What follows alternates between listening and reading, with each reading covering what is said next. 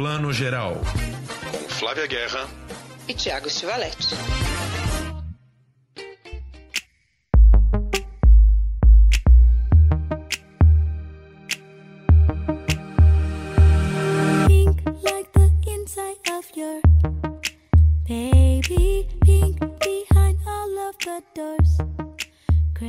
Dia, boa tarde, boa noite para você que está escutando o Plano Geral, o seu podcast de cinema e séries de TV e do streaming. Chegamos à edição 38, última edição do ano. Nem sabíamos se íamos chegar tão longe, não é mesmo? Flávia, bom dia, boa tarde, boa noite. Bom dia, Tiago, boa tarde, boa noite. Enfim, a gente nem sabia, quer dizer, a gente queria chegar tão longe nas edições, mas não sabia que ia chegar tão longe fazendo edição durante a pandemia, né? Essa pandemônia não acaba. Pois é, gente. Mas tudo bem, edição 38 é coisa pra caramba. E aí hoje, enfim, semana passada fizemos a nossa edição especial retrospectiva de cinema com o Pablo Vilaça e hoje vamos falar só das séries do streaming que nos cativaram e aquelas que também não nos cativaram tanto ao longo do ano e para isso trouxemos a nossa amiga querida do coração, que a gente se formou quando foi uns 4 ou 5 anos atrás, a gente se formou na ECA, né? Foi muito recente. Foi, foi. E hoje Foi, ela nós tem somos millennials. Exatamente. E aí, assim, até hoje a gente tem esse enigma, por como ela tem 48 horas por dia, né? Ela é editora de cotidiano da Folha, cuida de dois filhos e tem uma coluna semanal de crítica de, cine- de- de séries na Folha de São Paulo, crítica serial toda sexta-feira. Luciana Coelho, bem-vinda, meu amor. Olá, olá, Flavis, olá.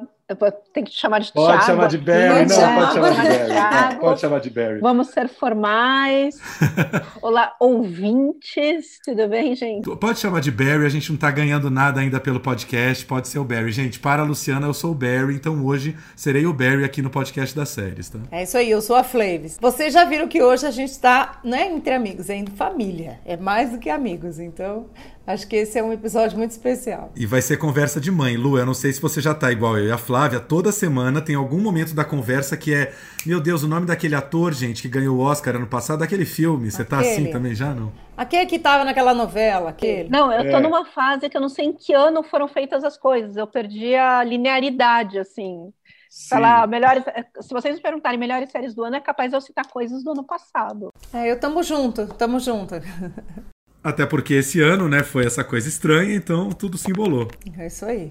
Ô, Lu, me fala, esse ano você. Bom, do que você lembra, você acha que viu coisas mais interessantes do, do que ano passado? Que, que tendências, entre aspas, assim, você acha que viu um pouquinho mais esse ano? Cara, é, eu achei esse, que esse ano avançou pouco em relação aos anteriores.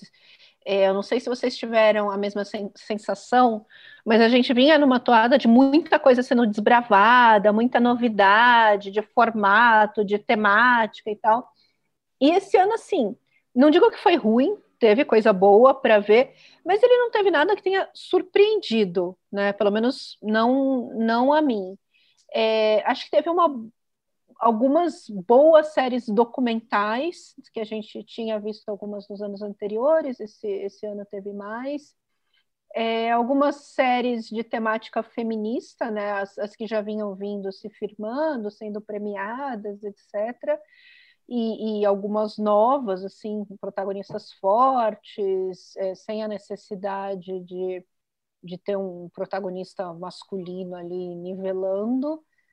É, e uma tendência que eu acho que vem crescendo de séries de terror.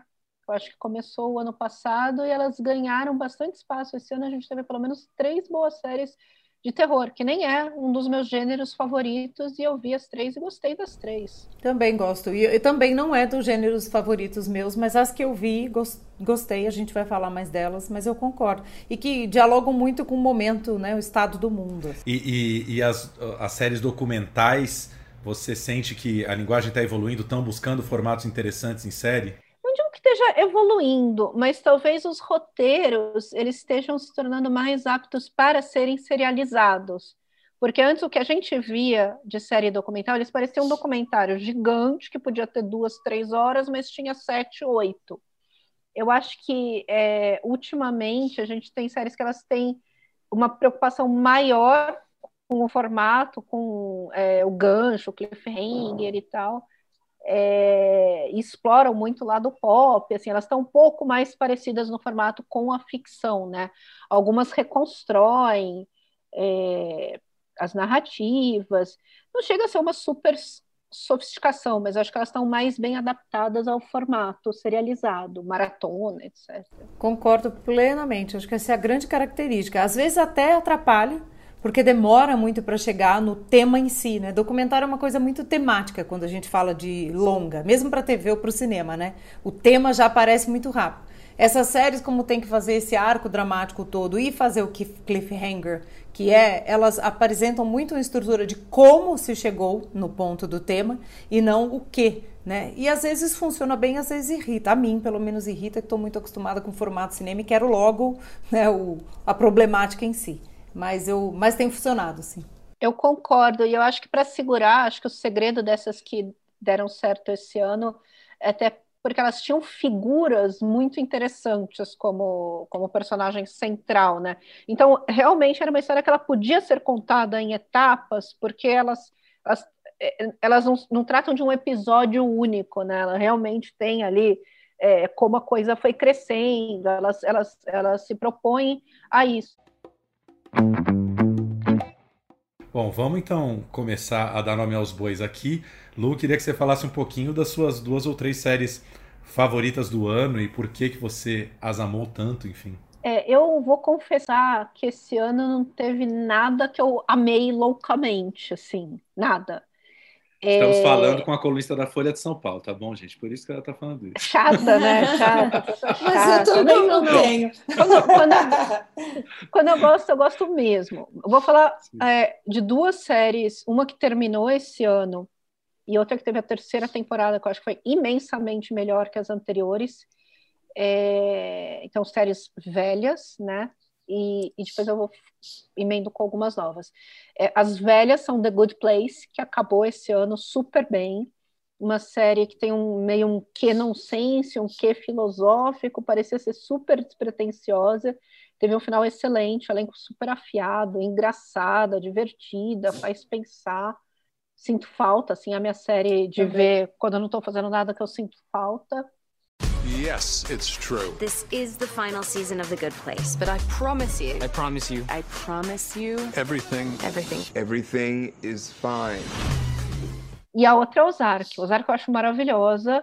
Eu acho que é uma das mais fortes nessa toada feminista. Assim, acho que a, é, a gente achava que o, o protagonista era o Bird, o marido, e não é, é a Wendy, a mulher. Ela cresceu muito, assim. Eu sempre que é a Laura Linney, né? Um, a Laura Linney é maravilhosa, assim, uma das minhas atrizes favoritas. É, e assim, é, para mim ela tem um quê de, de, Breaking Bad, tem muitas similaridades com Breaking Bad. No começo parecia uma coisa até um tanto copiada, e eu acho que nessa terceira temporada ela ganhou vida própria. É. Então, essas são são as, as duas, assim, é, que eu tô esperando. Bom, Good Place só sinto falta, né? Não tem mais temporadas. Mas Ozark, tô louca pra ver a próxima. That is such a tired, tired excuse. Let's pause there. A marriage is only as good as its trust. E de novidades, é, Cara, eu vou ser chata. Tem uma série norueguesa que chama é, Killer Street, que é muito legal, de suspense, que passa no People and Art. É, que é uma história de um cara que ele, ele é um criminoso, foi um criminoso no passado, né? Não fica muito claro, para tentar não dar spoilers. E aí ele começa uma vida nova numa cidadezinha tida como a cidade mais tranquila entre todos os países nórdicos, não só a Noruega. E, e aí ele vai descobrindo que, enfim, as pessoas que estão ali não são tão gente de bem como se parecia num, num, primeiro momento. É uma série de suspense policial, ela não tem grandes novidades, mas é um roteiro muito bacana, os personagens são muito bons, você realmente fica viciado. Rusvik skal settes på kartet. Avskummet skal tvinges fram i lyset. Den ene gangen i skauen. Jeg jakter, skjønner du. Welcome to my world. Won't you come on in? É, gostei muito, falando das documentais, amei a Máfia dos Tigres, amei demais. Por isso, pelo que a gente estava falando, né, que tem esse personagem central forte, aquela coisa que se realmente se revela em etapas, assim, tem várias etapas da vida do, do Joey Exotic, é, e também da Deval, que é outro documental que eu achei ótimo, assim, uma história impressionante de seita, como que as pessoas se envolvem, e é que nem eu estava comentando com a. A gente viu a série Wild, a Wild Country do, sobre o Osho, e já é estranho pensar que as pessoas tenham caído num negócio assim nos anos 70. O Deval é uma história dessa década, assim. É, 2017, né? O cara fala da eleição do Trump, super, né? É muito recente. Super né? recente, envolve esquema pirâmide, assim, como né, o tipo de lavagem cerebral, aquela coisa meio de coach, né, de você Sim. ficar bem com você mesmo, como mudou. Então, gostei muito dessas duas. Mas, gente, é, estamos é... na época do terraplanismo, né? Assim, a humanidade Não, é realmente anda para trás, né? Não, é isso, entendeu? O terraplanismo estava lá antes dos populistas Sim. chegarem. Os populistas só se aproveitaram. Lu, por enquanto, só para é, recordar aqui: The Good Place e Ozark Netflix, certo? É, Killer Sweet, é. Killer Sweet, é isso? É tipo isso, ass isso. Assassino doce, Killer Sweet. Não, é Killer Street. é o nome da rua, é, é em norueguês mesmo, é K-I-E-L-E-R. Ah, entendi. Killer, em, tá, Killer é. em norueguês, não é. Killer de assassino. É. Ok. Essa do People and Arts, você sabe isso. dizer People and Arts tem, tem, um, tem um People and Arts Play? Tem uma, tem um on-demand hum, deles? Boa pergunta. É, eu acho que tem, eu vou ter que checar isso depois. Tranquilo. Eu, eu, e aí a, a The Val HBO, certo? Isso, é naquela faixa nórdica que eles criaram. Eu só queria comentar sobre o Deval, que foi a Lu que me recomendou e eu fui assistir, fui maratonar, que essa questão do, do, do do coach, é, essa série fala muito dos nossos tempos, né? Lá nos anos 60, 70, tinha aquela vibe, né, flower power de hippie, né, do hippie de procurar gurus do yoga, enfim, orientais. A gente agora está nesse momento self-made man, empreendedorismo, e as pessoas vão procurar os coaches no esquema de, de pirâmide. Fala muito, né? E é incrível como essas seitas, né, na série eles falam o culto, né, the coach, né, que é a seita, enfim, pega muito nas nossas nas nossas feridas, nossas lacunas, né? A autoestima, o sucesso que você não faz, o julgamento que você sofre na sociedade e aonde esses gurus entram, né? E esse é um guru coach, como disse a Lu, da ciência, diz que é da ciência, né? Tudo é científico. Quer dizer, você, você, você está querendo dizer que até as seitas pioraram dos anos 70 para cá. Acho que é sim. Isso. Não tem nem o grande ideal. Não tem nem o misticismo, é esse ideal incrível. Porque ele se diz um cara de ciência, matemático, que ele prova tudo pelas, pela, pelo, por, é, cientificamente, vamos dizer assim. There's a secret organization in Nixium. They sign a lifetime vow of obedience and they're branding girls. I'm so strong. Like you'd never be able to do what I just did.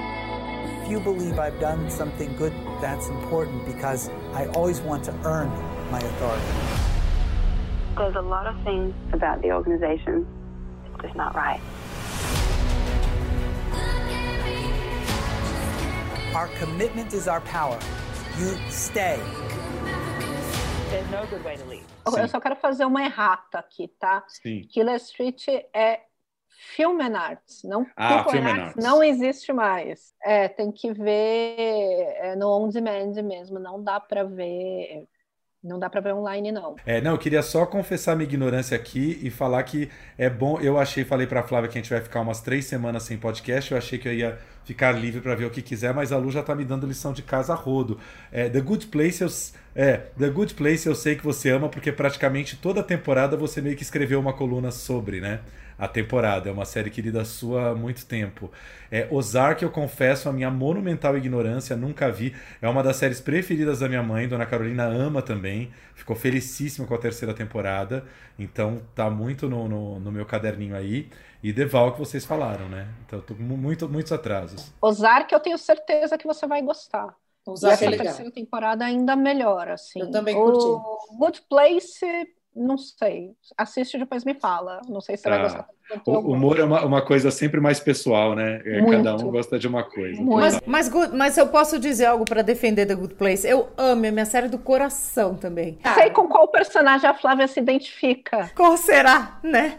E assim, Total, eu sou o Tid, eu sou o Tid ambulante.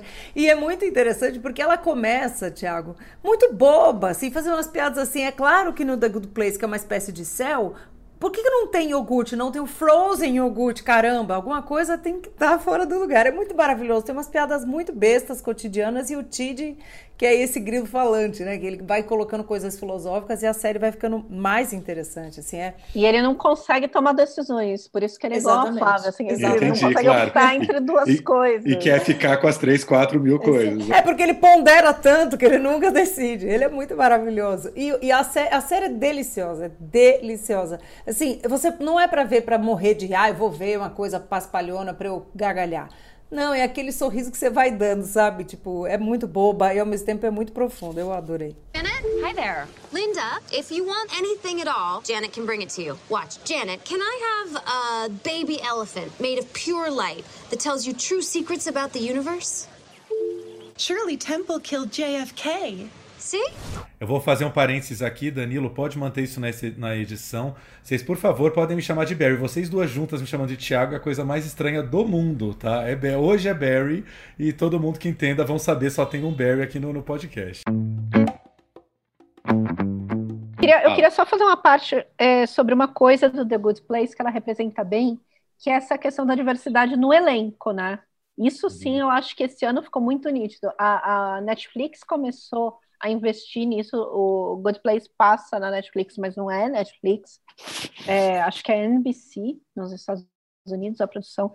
Mas eles têm é, um elenco bastante diverso, uma atriz de origem indiana, um outro ator de origem filipina, é, um ator inglês de origem africana, né? Além da, da Kirsten Bell e do e do Ted Danson, que são velhos de guerra, brancos americanos tradicional.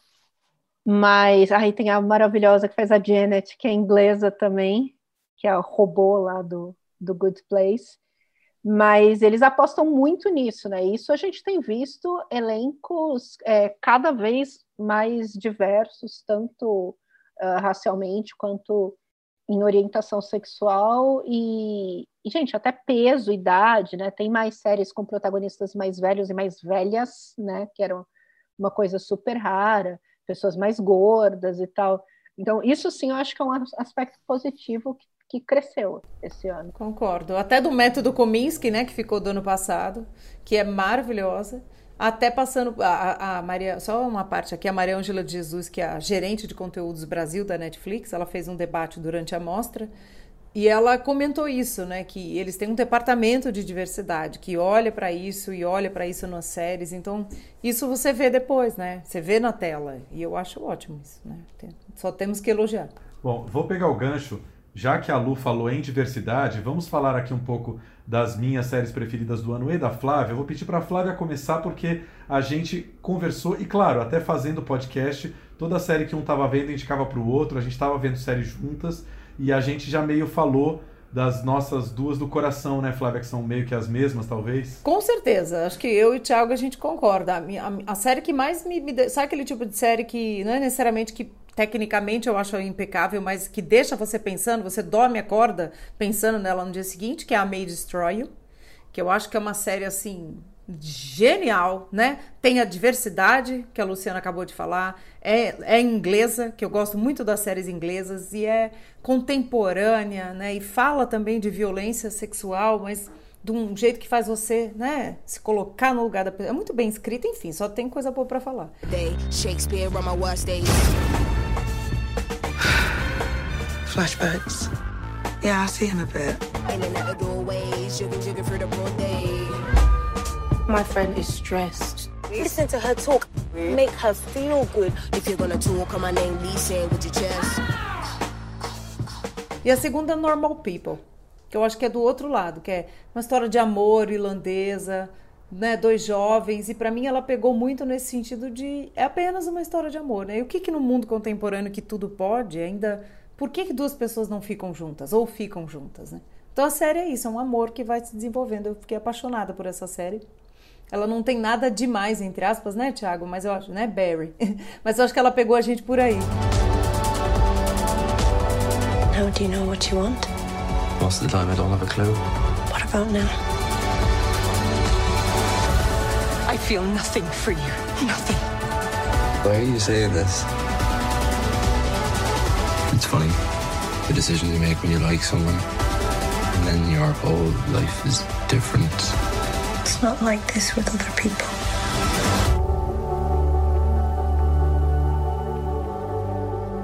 É, eu fiquei é, a semana inteira pensando qual que era. Sabe que eu adoro essa coisa de. É coisa de Libriano também, né? Se colocar na parede, vai ter que escolher a, a favorita, qual que você gostou mais.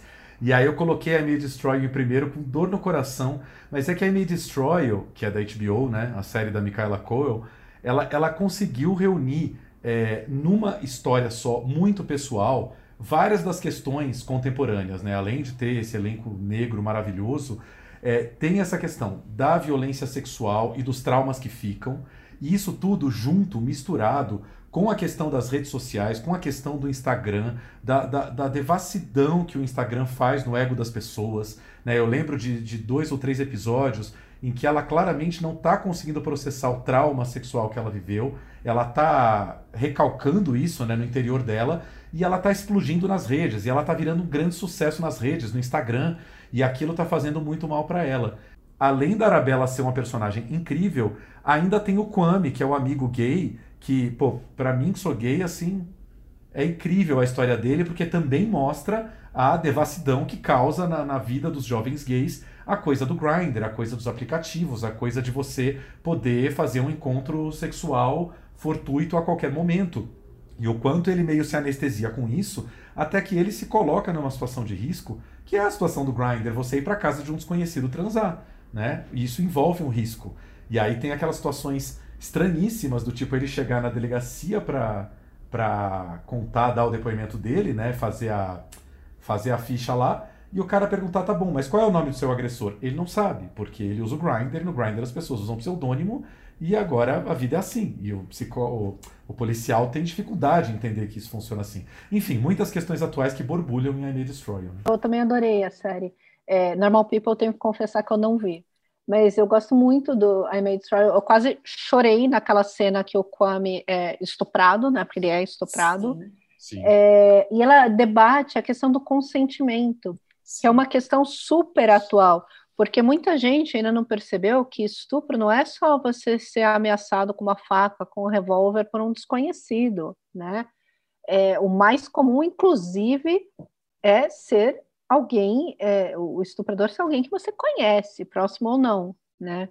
E muitas vezes o estupro ele começa como uma relação consensual, Sim. né? É, não consensual de sexo, mas consensual você tá ali com a pessoa, porque você quer e tal, e, e aí um não quer transar, o outro força, ou até de forma violenta, ou, ou, de um jeito que a pessoa não quer, que é uma questão que a gente tem vários casos no noticiário hoje que colocam isso, ah, mas aí a fulana foi lá com o fulano, ah, mas ela queria, né, e, e, não é isso, é, então acho que a, a, a Image Story, ela coloca isso de uma forma muito didática, né? Mas sem ser didática, sem panfletar, assim, ela mostra a situação como o que às vezes pode parecer consensual no começo, não é.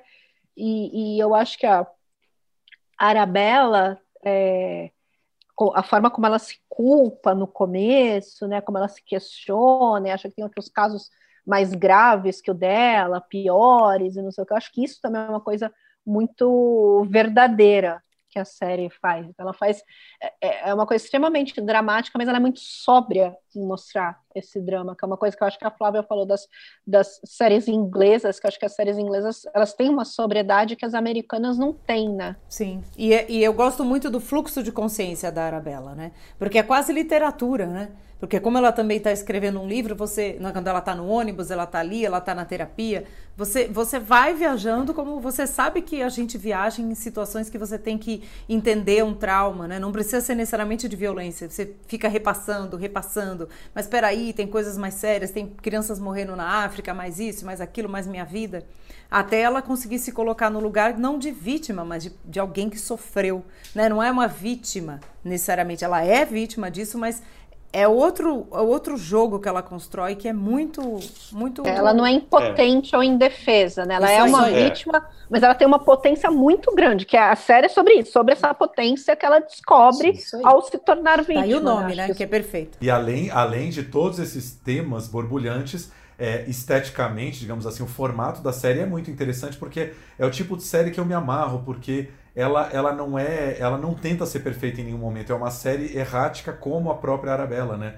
É, cada episódio vai para um lado, é, cada episódio é meio que um surto indo para uma direção, até, não sei se vocês concordam comigo, mas o melhor último episódio, o melhor desfecho de série do que eu vi nos últimos tempos, porque o último episódio é, é, é de um brilho, assim, de existe uma redenção ali, mas a maneira que eles encontram para contar aquela, aquela redenção é, é, é uma coisa muito maravilhosa. Você não espera as coisas que, é, que são encenadas nesse, nesse último episódio só naquela cena do bar, né? Exatamente, dá essa liberdade para ela, né? De imaginar de novo, essa, essa coisa que ela repassa, repassa e a gente vai passando junto com ela. E para mim a série é isso, a gente passa junto com ela. Então é um mérito de roteiro, de direção. E como a Lu falou, traz essas questões tão tão atuais de um jeito que é que você vive. Se você, principalmente o espectador homem, eu acho ela mais interessante até para um espectador que é homem e um homem heterossexual, assim, né? Eu acho brilhante. There is so much injustice, and my job is to speak the truth. Thank you for what you're doing. I love you too. Sitting with my chest, and I don't care who I offend. Uh-huh. Então, só lembrando aqui, é, I May Destroy You é da HBO. Tem uma edição nossa, né, Flá, de, de maio, é, em que a gente. I May Destroy foi o grande destaque ali da edição, a gente falou bastante. E lembrando, enfim, que a série é baseada numa experiência real que a própria atriz, roteirista, protagonista, a Micaela Cole, viveu quando ela estava divulgando uma série anterior dela, Chewing Gum. Ela foi num evento de TV, um festival grande de TV, e nesse evento ela tomou um Boa Noite Cinderela de um né, colega, de algum executivo que estava ali conversando com ela no evento e ela teve um apagão e só no dia seguinte, depois de algum tempo, é que ela entendeu que ela tinha sido vítima de um Boa Noite Cinderela e a partir daí ela construiu toda a história da série. Assim, né? Bom, fala rapidinho aqui do, do, do, do Normal People. Lu, veja, já que você, Lu, me deixou sete séries para ver, então veja só Normal People. É vou tirar série... férias, vou assistir. Isso. Já que não estamos viajando muito, né? Vamos ver séries. Porque assim, não tenho muito a acrescentar o que a Flávia falou, não. É, é realmente é uma história de amor muito tradicional, baseada num livro que eu não li, mas pelo jeito é é bem brilhante, assim. E, e exatamente isso que você estava falando, Lu, da diferença de uma história de amor contada na Irlanda, na Inglaterra, na Europa e nos Estados Unidos, porque apesar de ter protagonistas muito jovens, é uma história de amor adulta, com conflitos é, sentimentais muito adultos, adultos que você não veria numa série americana, né? Isso é muito evidente na série. Assim. Eu não vi, eu só vi cenas e comentários, mas eu fiquei em dúvida se ela tinha uma pegada meio Nick Hornby, assim de contar história. Vocês acham que sim? Eu acho um pouco, eu acho um pouco mais pesado que Nick Hornby, assim, porque ela, ela vai na, na coisa do romance mesmo, é um puro romance. Eu acho que o Nick Hornby tem, não tem uma coisa um pouquinho mais um witty, assim, uma coisa meio um pouco irônica, tem uma leveza. A, a Normal People não é leve, mas ela não é um dramalhão pesado também, ela só fica indo na na, na, na, coisa dolorida do amor o tempo todo, né? Mas a relação deles é muito difícil. É, me lembrou muito, sabe que eu gostei de ver essa série? Ela para mim é uma herdeira em forma de série daqueles filmes ingleses que a gente via muito do Oscar dos anos 90 ali, Vestígios do Dia, os filmes do James Ivory, sabe? Esses filmes que tratam do amor com uma certa sutileza, mas sem toda essa pompa, porque não trata de uma uma grande classe riquíssima britânica, né? Tratam de pessoas mais ali, classe média, média baixa, mas... Normais, mas... né? Como diz o Thiago. Exatamente. Mas, mas, é isso que é interessante da série, porque é a, a, a atriz que faz, a menina, né? A, a menina da série que ela é, é, ótima, ela é de classe alta, né? Ela é mais rica do que ele. Ele, na verdade, é filho da empregada da família dela. Ela é a Daisy Edgar Jones e ele é o Paul Mescal, que acho que vai ser indicado, já foi e vai ser mais indicado aí no Globo de Ouro.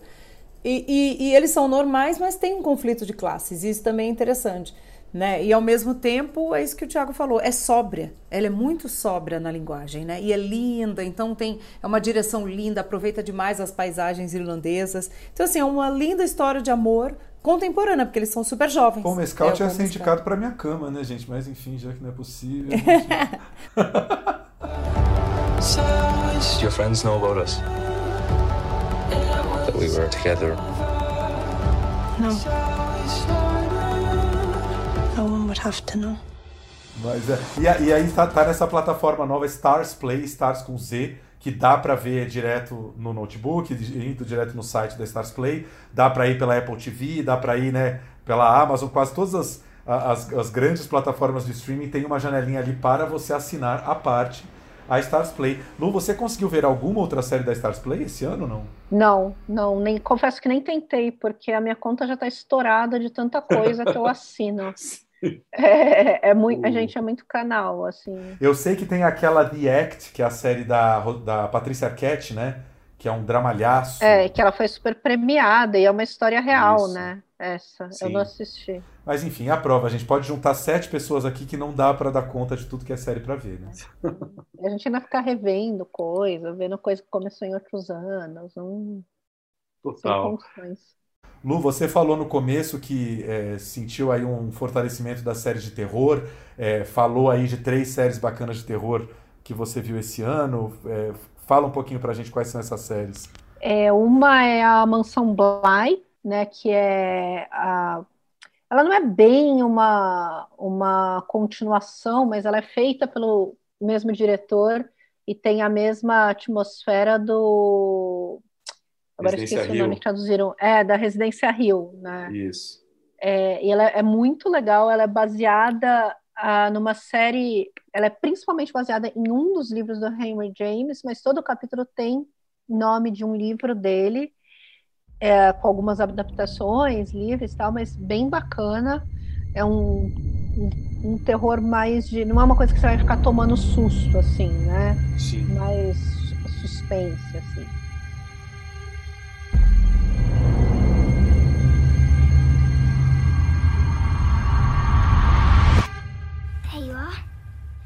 let's come up with a story.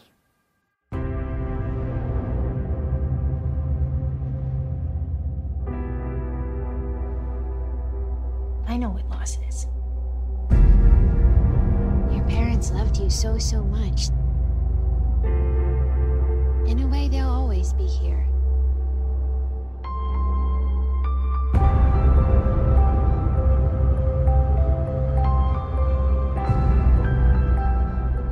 A outra eu vi, serva... eu vi, desculpa, eu vi a Residência Rio. É melhor que a Residência Rio, então? Eu gostei mais do estilo. É, uhum. Eu acho que a Residência Rio tem mais, ela te surpreende mais, uhum. né? Mas a, a Mansão Bly, ela, eu acho ela mais bem construída, mais coerente dentro dela mesma. Sim. E eu até comprei o livro, tô lendo e tal, e assim, o trabalho que eles fazem costurando coisas diferentes, aspectos diferentes, e todo esse suspense dentro da obra do Henry James é impressionante, assim, é muito bem feito. É, tem milhões de adaptações. O livro chama A Outra Volta do Parafuso, o livro original que deu é, deu o norte aí da série. Depois eles eles eles pegam outros que é a história né, das duas crianças, sobrinhos de um cara rico que contrata uma governanta numa mansão no interior da Inglaterra. É, governanta na série ela é americana, na, no livro ela é inglesa mesmo, de uma região mais, mais humilde, mais pobre. E, e, aí ela se vê super jovem e tal, de repente cuidando dessas duas crianças extremamente bem educadas, mas muito estranhas, assim, meio frias, usam palavras esquisitas e tal. E aí ela começa a descobrir por que, que essas crianças são estranhas. É, a atriz que faz a, a governanta, a babá, é a Vitória Pedretti, que vem crescendo, fez o, aquela série Você, sobre obsessão e tal, que é divertida, assim, não é grande coisa, mas é divertida. Tá muito bem.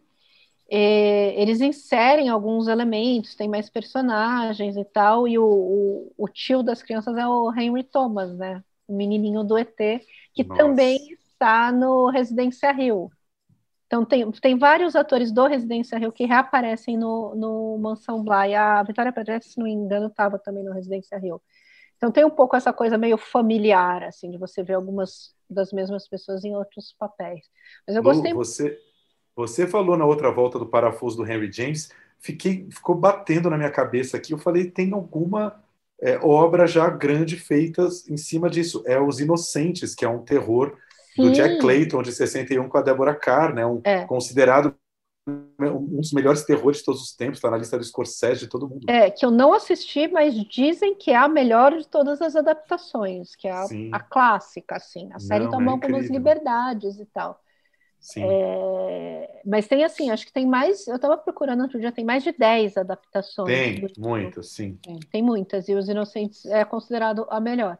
Aí a outra, que é um pouco a mesma pegada também, né? Esse, esse, tudo dentro acontece dentro de uma casa, um núcleo pequeno, aquela coisa meio claustrofóbica, que é a Servant, né?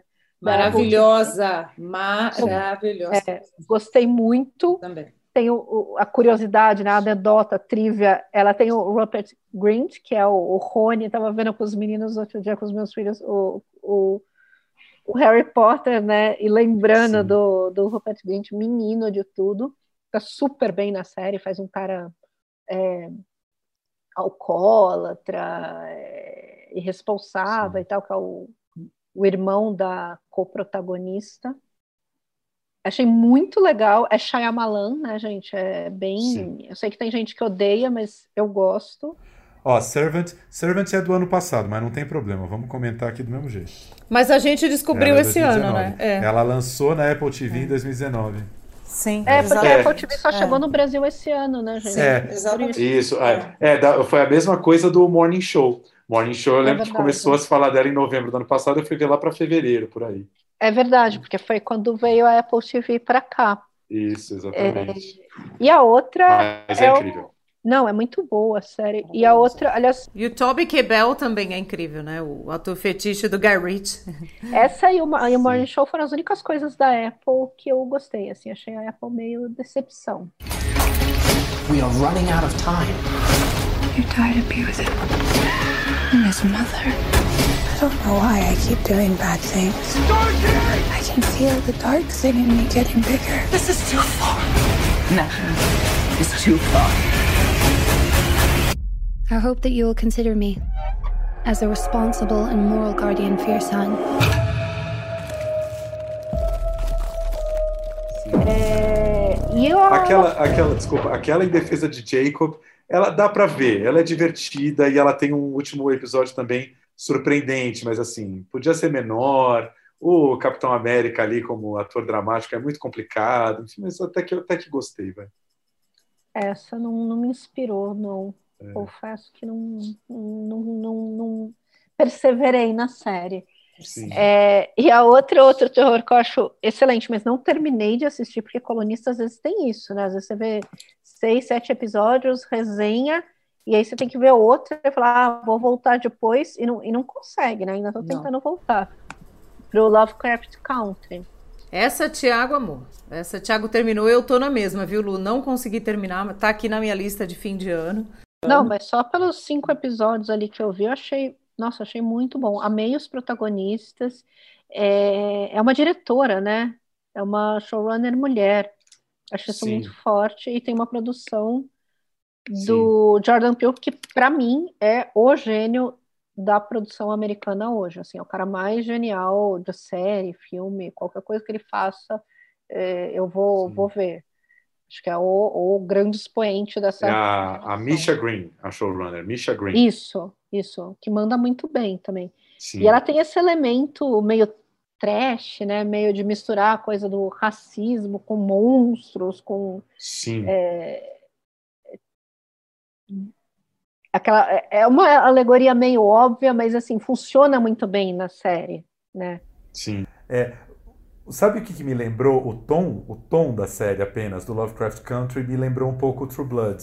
É, eu tive o mesmo tipo de diversão que eu tinha vendo True Blood, que é aquela coisa tem uma grande ironia, tem aventura, tem terror, tem sangue, tem efeito especial a qualquer momento. É uma loucura maluca. Gostei bastante da série. Teve um episódio ali que eu encasquetei, que é aquele episódio mais ficção científica, sabe? Lu, acho que é o quinto que é um bem maluco, que eles viajam no tempo. Achei aquele episódio um pouco surtado além da conta. Esse eu não, não cheguei nele, não. É, mas, mas, mas, no geral, é isso que você falou. Jordan Peele tem essa mão de de traduzir em forma de aventura e de terror é, umas fobias do racismo, né? Umas fobias da situação do negro na sociedade, que é fantástico. What's that book you've been reading about? It's about heroes who get to go on adventures, defeat the monsters, and save the day. Little boy from the south side of Chicago, the only tourist to get to do that. This story is about my father and the secret birthright that's been kept from us. You going after it.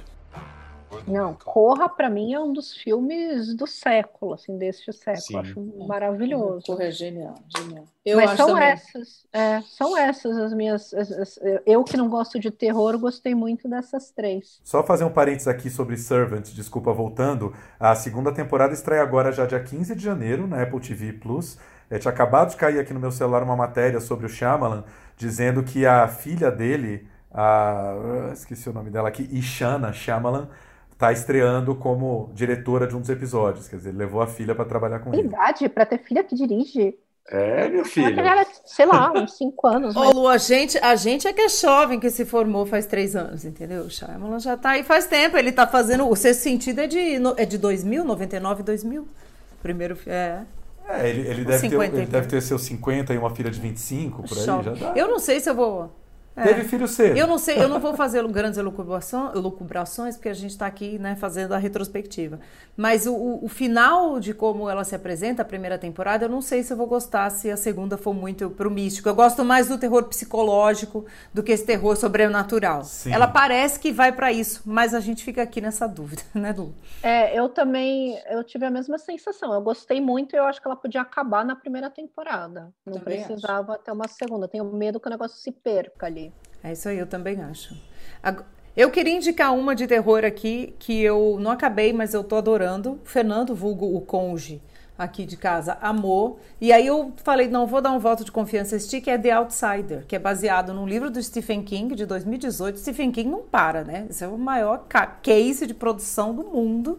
E eu gostei porque o Stephen King pega o símbolo do bicho-papão, olha só, a cuca. A série pega os medos adultos, né, e transforma, em, ele materializa, né? E esse bicho-papão, que a gente não sabe direito o que é, ele consegue assumir qualquer forma. Então ela fala muito dos nossos medos adultos, com esse símbolo que, que dá medo nas crianças. Eu gostei muito. Tem outra série aí baseada em Stephen King que acabou de estrear, que é The Stand, que eu não vi nada ainda. Mas Stephen King tá com tudo, continua, né? Esse homem não para e também não para de se adaptar.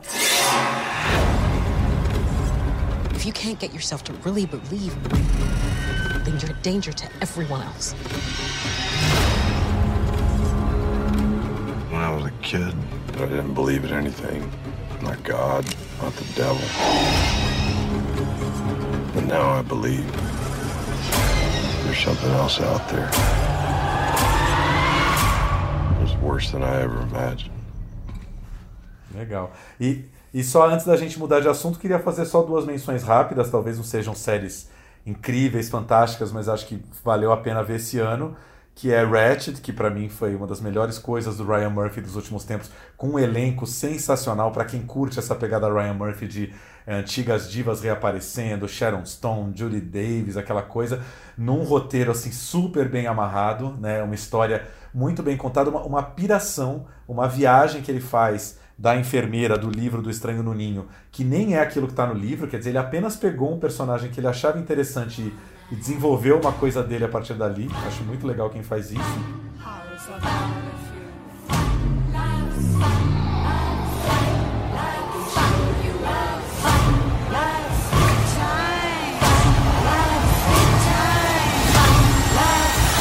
Who are you?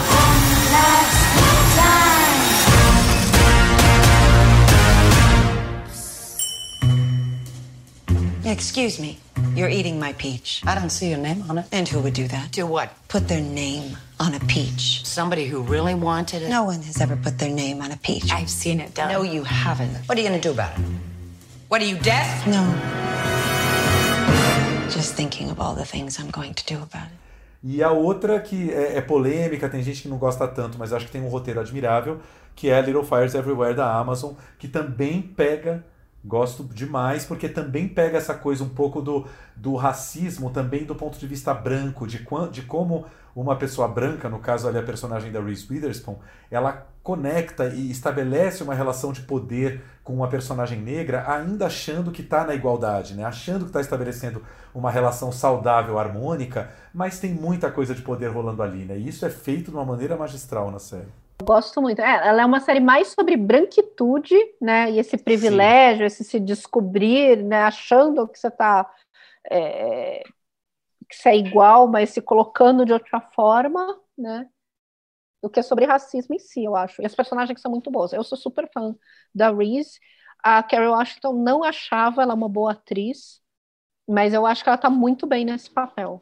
Muito bem. Concordo. Ela é ótima. Ela é, ainda que ela seja às vezes estriônica, né, exagerada, ela está sempre sofrendo demais. A mulher está sempre sofrendo, mas a gente entende eu e o Thiago, a gente até comentou isso durante o ano, né? Essa atuação da Carrie Washington over. Talvez porque a é Reese é, é, muito ela é mais. Ela é intensa, mas mesmo assim, Sim. assim acho que ela tá bem. É, e é uma série em que os filhos têm a mesma importância dos pais, né? E acho que os atores jovens ali, em geral, também seguram muito bem, né? Eles conseguem ter uma força para manter, porque se não tivesse um casting bom ali para os filhos, para as crianças, a série derrubava. E tem o Joshua Jackson, né? Que é sempre bem-vindo, né? Não tenho esse sempre. crush. Não tenho. Não tem esse crush? Não Nossa. tenho, não tenho. Não, Até acho que ele está interessante na The Affair. The Affair, eu acho que ele tá. Nossa, tá... The Affair ele tá maravilhoso. Não, Adoro. nesse Continua... personagem, a atuação dele é até melhor, né? Se ele tá é um mais reprimido, assim, uma coisa mais sutil. Mas eu gosto muito dele. Gosto Vamos tirar um minutinho aqui. Luciana Coelho, continua amando o John Cusack? Claro, mas ele Sempre. deve estar com 70 anos, né? Agora, nem lembro qual foi Continua amando o Luke Wilson. Nossa, que fim levou o Luke Wilson? Não sei, pois gente... é. A pessoa e o Owen também, na... né? E o, o Owen também sumiu. Sim. O Owen também deu uma apareceu subida. mais, né? Mas é isso, a pessoa é, é, começa a editar pandemia, tem filho, etc., para de acompanhar. Não, não tá então, mesmo nós que não estamos editando pandemia, não vimos mais o Luke Wilson, né, Flávio? Não, não vi, não. O John Kilza que estava em alguma coisa que eu vi recentemente, mas aqui o momento fofoca de tia, eu não lembro. Fofoca de mãe, eu não lembro, mas estava assim. Mas a gente não pode esquecer que as séries brasileiras cresceram e apareceram esse ano, né? Tivemos a última e novíssima temporada de 3%, tivemos outras produções como Boca a Boca, mas tem uma que a gente não pode deixar de falar, que eu acho que essa é unanimidade entre aqui nós três e foi uma das mais elogiadas do ano, que é o Bom Dia Verônica, né? Acho que essa marcou, foi um marco aí nesse ano, não? Concordam? Tem muita mulher em casa nesse momento sem voz tem medo de pedir ajuda. Se você tá passando por uma situação assim, me procura. Ilse, desapareceu desde que chegou do Maranhão. Jéssica, mesmo trajeto, mesma história, mesma testemunha. Mulher que apanha do marido pode perfeitamente inventar essa história só por vingança.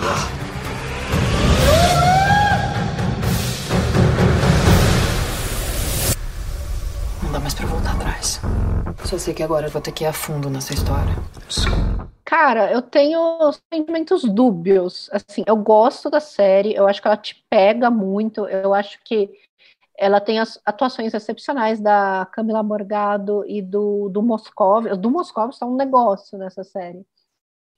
É, mas eu acho que tem uma coisa ali um pouco pornô do sofrimento que me incomoda e algumas coisas mal amadas da personagem. Eu acho a personagem central muito incoerente, assim é, aquele final dela não, não tem a ver com o começo, acho mal amarrado. Assim. Agora, gosto muito da história do casal, a relação abusiva, como ela se constrói.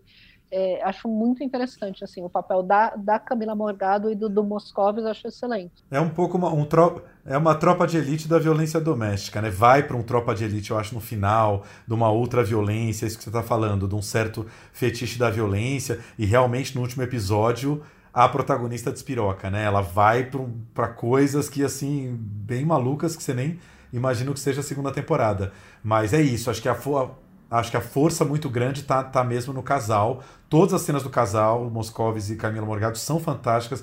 Você é, entra numa angústia por aquela mulher desde a primeira cena que ela aparece, né? E isso segura muito um elenco que é muito irregular. Aquela a delegada ali que compete com a Verônica é um desastre total. eu, eu gosto da Taina Miller, eu acho que ela tá bem. Dentro dessa questão da personagem que a Lu comenta, mas eu acho que a questão para mim é o tom da série. Quando ela tá no tom do drama, ela funciona mais do que quando ela tá no tom policial. E quando vai para esse tom quase terror, né? Que no o, o final ali para mim é quase um terror, parece um Seven, né? Ela pega tons de Seven. Quando ela tá no drama, eu acho que é onde ela cresce, aí os atores brilham, né? Que é a Camila e o Du. Então ela tem tons assim que variam e aí o, o, drama é um tom que me pega mais também, concordo. Cadê meu celular? Eu vou ligar pro 80 e jogo água fervendo se você se aventurar. Eu só preciso saber se a mulher que eu tô ajudando tomou a decisão certa. Eu grito pé! Eu quero ver você pular, você correr na frente dos vizinhos. Você vai se arrepender de levantar a mão. Você sabia que iam tentar me matar. Que tipo de pessoa você é? Você vai se arrepender de levantar a mão pra mim. A mão pra mim. A mão pra mim. A mão pra mim.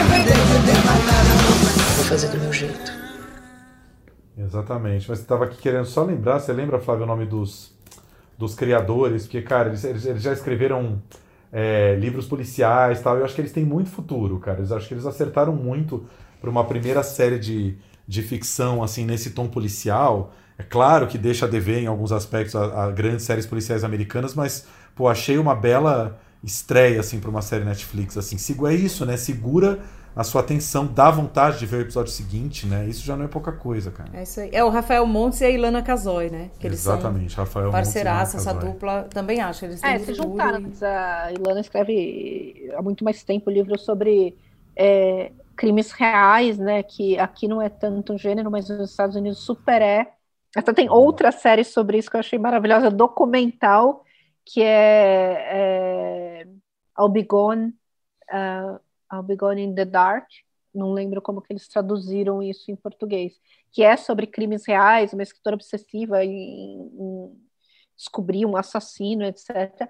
E a, a Ilana Casoy, ela é uma escritora de crimes reais, né? E o Rafael Montes é meio revelação, best, essa revelação já faz uns anos, mas enfim, best-seller, etc. Eu acho que funciona. Eu não li o livro, não sei se a personagem no livro ela é mais bem construída, espero que sim.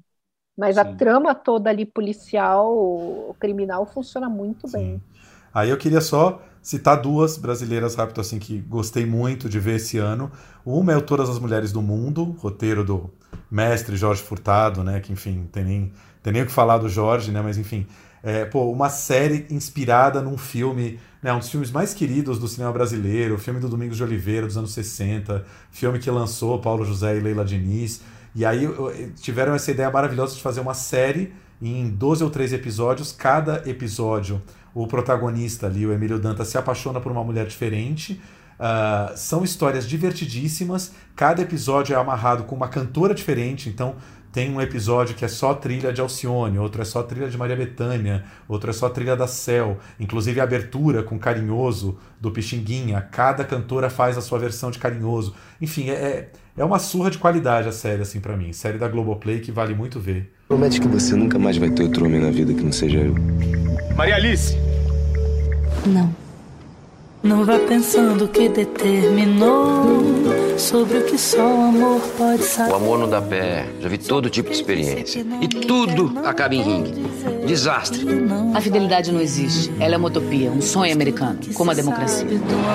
Cada amor é diferente. Ninguém é igual. Nem corpo, nem alma.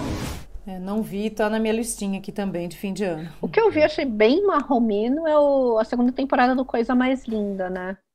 Ah, a primeira eu até achei mais legal, mas a segunda eles perdem a Fernanda Nascimento, que era a melhor atriz da série, é, não tá nessa, então eu achei bem menos interessante. Sim. E 3% com... eu não vi a nova temporada. Sim. O, não, só comentar uma coisa aqui do, do Todas as Mulheres do Mundo. Tem um episódio em que eu, o Paulo, né, ele chama, começa a namorar uma menina e aí, assim, não tá dando muito certo, ele quer separar dela, mas aí ele leva um dia, é, é, ela o leva para jantar na casa dos pais dela. E os pais são a Fernanda Torres, e não lembro agora se é o Emílio de Mello, é a Fernanda Torres, é a mãe, a sogra. e ele se apaixona pelos pais da garota, ele fica apaixonado pelos sogros. Aí ele não consegue terminar o, o namoro porque ele tá amando. É, são aqueles sogros assim, descolados, vão na Cinemateca do Manso, assistem filmes de arte, são lidos, são divertidos, ela é sexy. Ele não quer largar por causa dos sogros, é muito maravilhoso. O Barry, só que você comentou, falou da Leila Diniz, eu lembrei, para mim a melhor série brasileira desse ano é em áudio, né? É a Praia dos Ossos. O ah, Praia dos Ossos, é. Sim, com certeza. Estarrecedor. Ótima inclusão, é isso aí. Claro, estamos aqui falando de séries de TV e stream, porque não vamos falar série de podcast, né?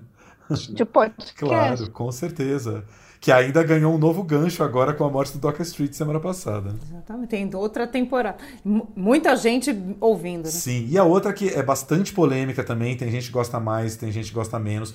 Eu acho que tem um elenco bastante irregular, mas eu gosto da história e principalmente do desfecho, é o Boca a Boca do Esmir Filho, que é uma série mais juvenil, só que tem ali o elenco jovem, mas os adultos também são muito importantes e vai indo para uma coisa macabra, sinistra, que eu acho que o Esmir sabe fazer muito bem.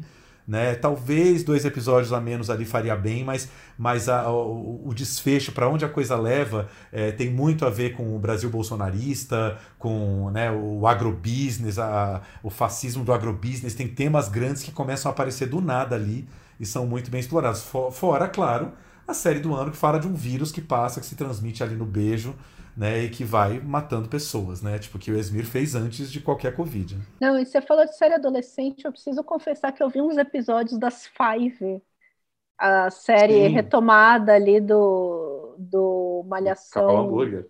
Sim. É, do Cal Hambúrguer. É... Não, mas como que chama o, o Malhação que ele fez, que era é... com ela? Viva a diferença. Viva a diferença. É isso. Cara, achei bem boa, viu? Não o suficiente, que eu tô velha demais para ficar assistindo todos, assim.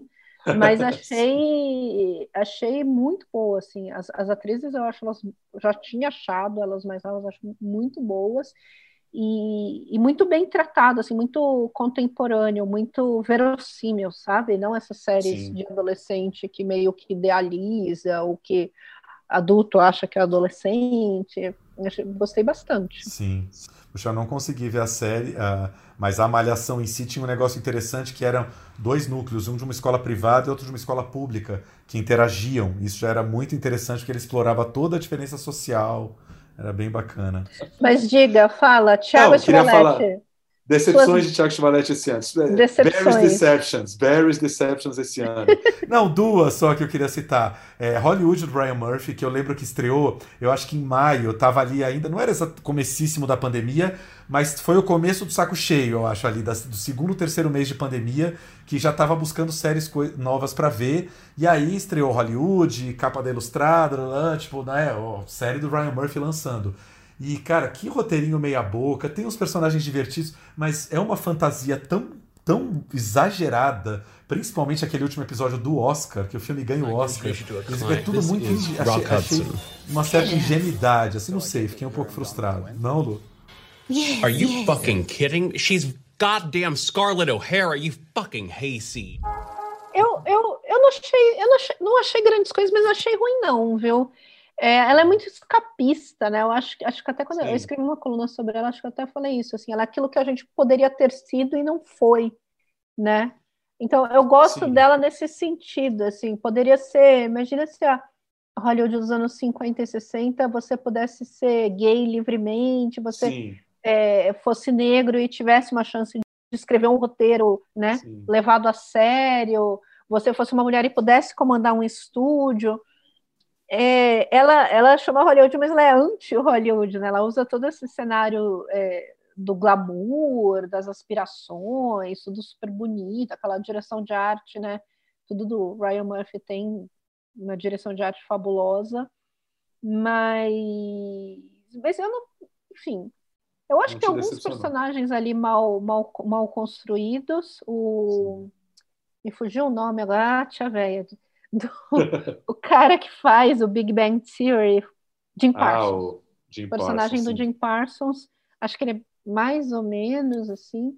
Mas sim, eu acho que no exagerado. todo, é, no todo, eu, eu acho interessante essa proposta, sabe? Imagina se, se essa liberdade identitária que a gente tem muito mais hoje, se ela já viesse lá de trás, assim. E você vê aquele vê como soa fora de lugar, né? Acho que ela causa Sim. esse incômodo. Não, tem razão.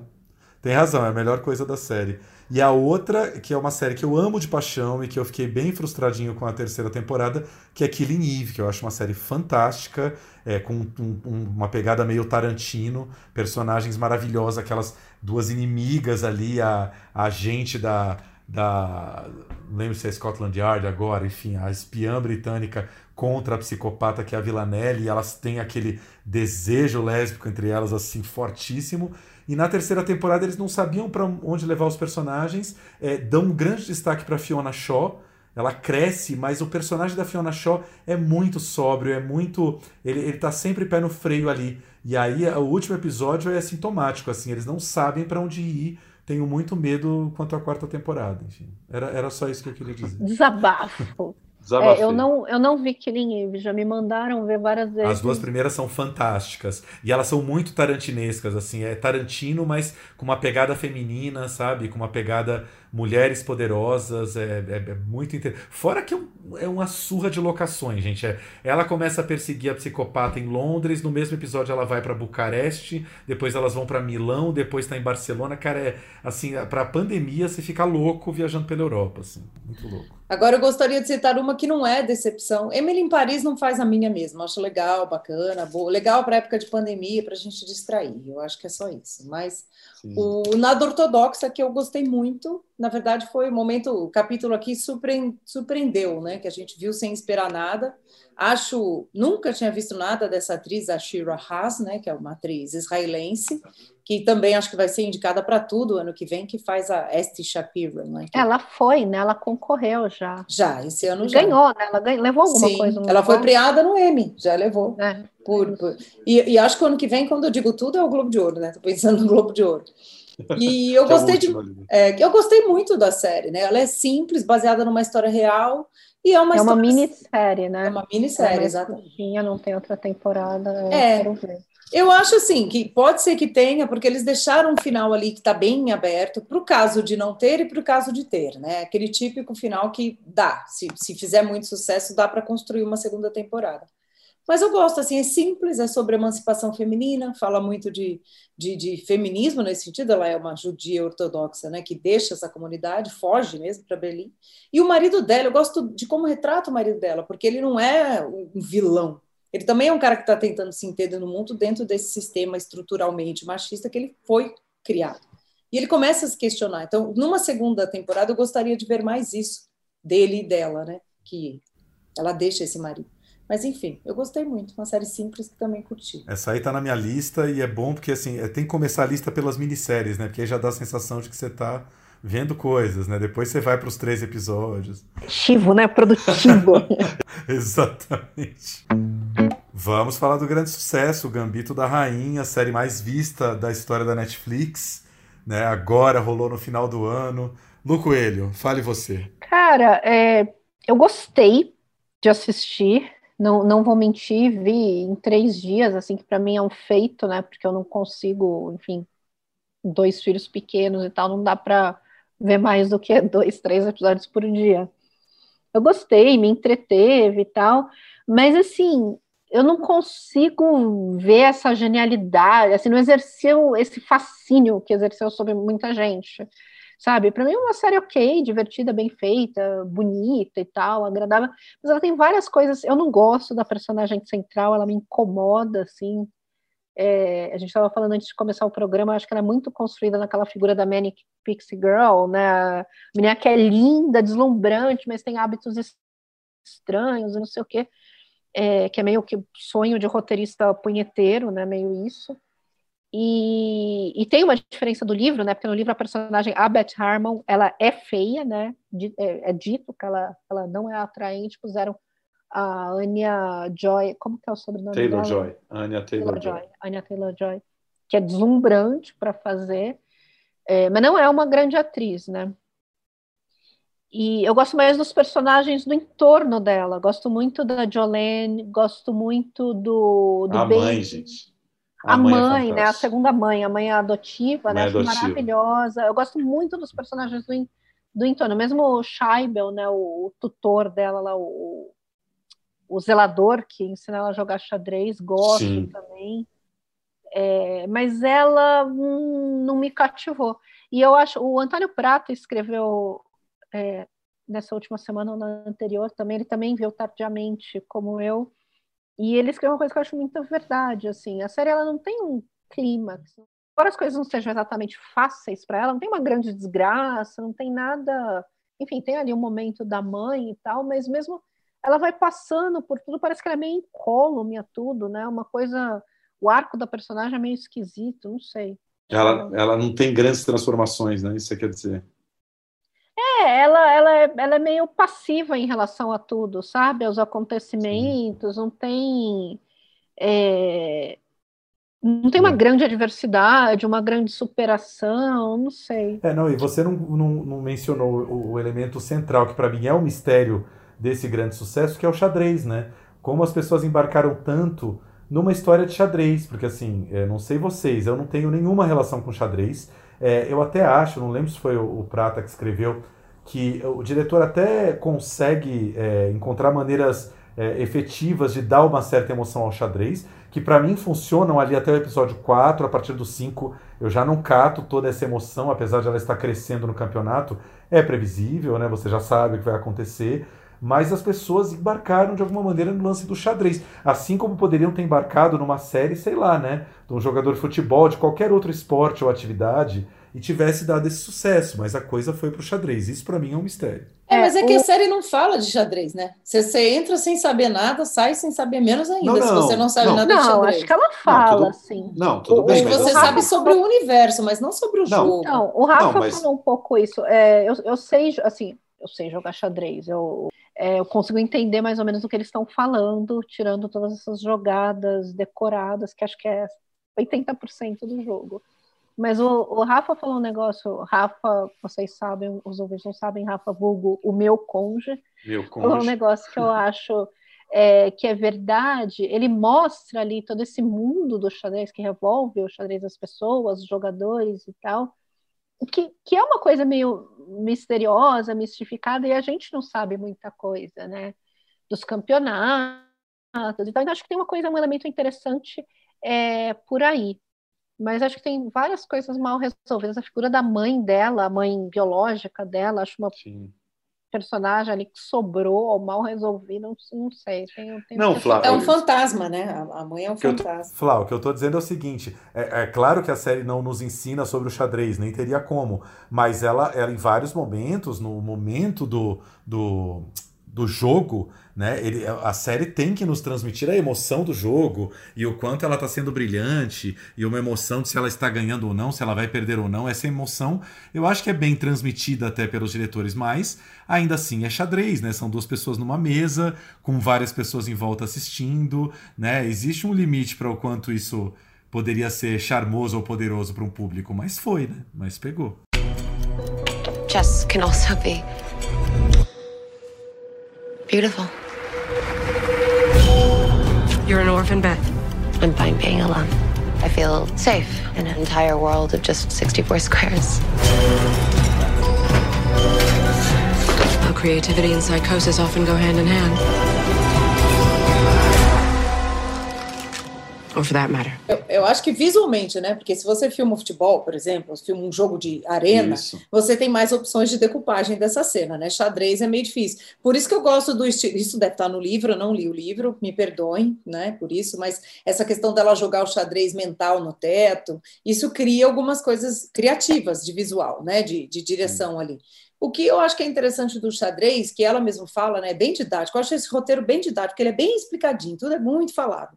Né? Ela diz, né, o xadrez é esse universo em que ela se sente segura e é onde ela, ela, ela, ela se afirma no mundo pela competência, pela inteligência, né? Porque pelo emocional dela é tudo errado, né? A mãe morreu, ela é órfã, etc, né? A família adotiva também, então, enfim. Então, eu acho que é onde é a arena dela é o xadrez, né? É isso que ela fala, o mundo inteiro está ali, ali onde ela controla. Sim. Eu gosto disso tudo. Eu só realmente, e gosto até do, dessa questão. Luciana Pareja, nossa amiga aqui também, hoje é o dia das referências.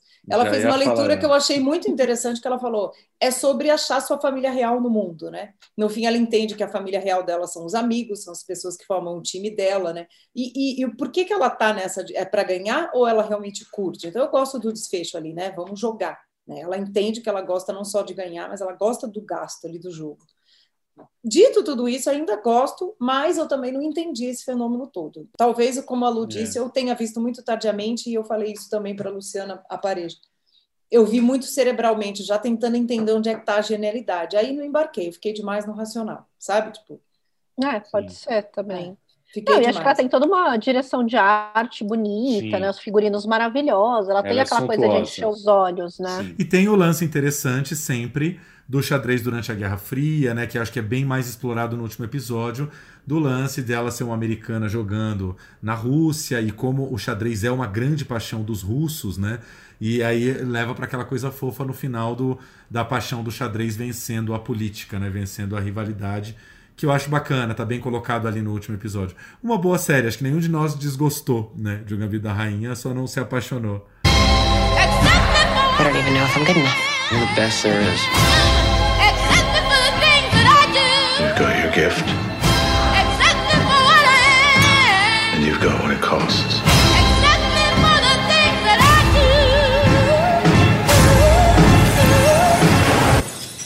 Hard to say for you what that will be. Luciana Coelho, foi bom pra você? Foi ótimo para mim. Também uso o podcast como desculpa pra reunir os amigos, né? Porque senão a gente não para uma hora pra conversar. E aí tem o podcast pra isso. O ano que vem a gente faz Obrigado, uma retrospectiva com séries sobre a pandemia, porque elas virão. Nossa, Nossa, pois é, exatamente. Mas super Mas- agradeço o convite, foi muito legal. E obrigado você por tomar uma horinha aí que a gente sabe que é corrido, mas conseguimos. Um beijo. Beijo, Lu. E boa maratona aí para quem ouviu a gente e não viu. Anotar tudo, depois conta pra gente o que achou. Conta pra gente lá no Instagram, plano geral, podcast. É isso aí. É isso aí. Porque a gente quer saber e e indiquem novas também, porque a gente, como disse a Lu, tem mais de 400 séries estreando. A gente não viu nem um terço disso. Exatamente. Bom, gente, Plano Geral vai ficando por aqui em 2020, encerrando o ano aí na sua 38ª edição. E voltamos aí, né, Flavinho, em algum momento de janeiro, lá para dia 15, 18, por aí, né? Só vamos tirar aí algumas semaninhas para todo mundo descansar, inclusive da gente, do nosso papo. E mas voltamos aí em janeiro e é, assim que a gente voltar, a gente manda notícias aí pelo nosso Instagram. Um beijo para todo mundo e um feliz e melhor 2021 para todo mundo, se Deus quiser. Pior, né? Porque foi a grande decepção, a grande decepção foi 2020. Né? a né? série chamada 2020. Nossa, essa série é tipo desnatia, não acaba nunca. Bem vacina. Bem vacina. Um beijo, gente. Feliz ano novo. Beijo. feliz quando te